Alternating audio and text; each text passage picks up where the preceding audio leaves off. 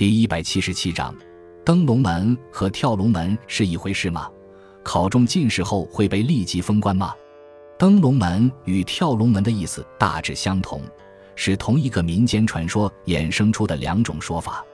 唐代民间有一个传说，说很早以前，龙门还未凿开，伊水流到这里，被龙门山挡住，在山南积聚出一个大湖。这时黄河中生有一群鲤鱼，他们听说龙门山的另一面风景非常美丽，想看一看。于是便沿着黄河支流洛河游进伊水，但到龙门山前却被挡住。鲤鱼们商议跳过龙门山，其中一条大红鲤鱼特别勇敢，自告奋勇第一个跳。它使出全身力气，纵身一跃，到了半空中，置身于空中的云雨之间。它奋力前移，途中还被天火烧了尾巴。他历尽艰难，最终越过了龙门山。落在了山南的湖中，一落入湖中，他便变为一条龙。他的伙伴们看到这个情形，都吓坏了，不敢再去跳。这时，龙飞到空中，对他的伙伴们说：“你们也跳过来呀，这样就可以成为会飞的龙了，再也不会被水所困。”于是，剩下的鲤鱼们便努力学大红鲤鱼的方式，试图跳过龙门山，但只有极少数能跳过去变成龙。其余多数都在半空摔下，并且之后额头上就落了一个黑疤，这疤现在还能在鲤鱼头上看到。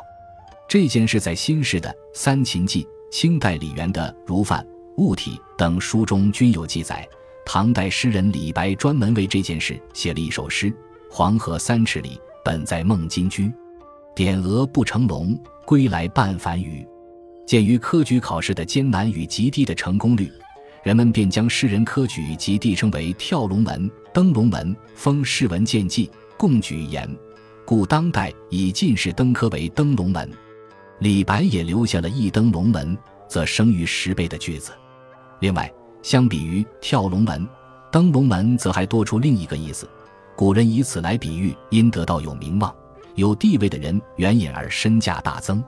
虽然考中进士被比喻为跳龙门。但也并不像许多人想象的那样，中进士后便万事大吉，立刻可以做官。在唐代，考中进士之后，只是有了做官资格，要想获得官职，还要通过吏部的考察。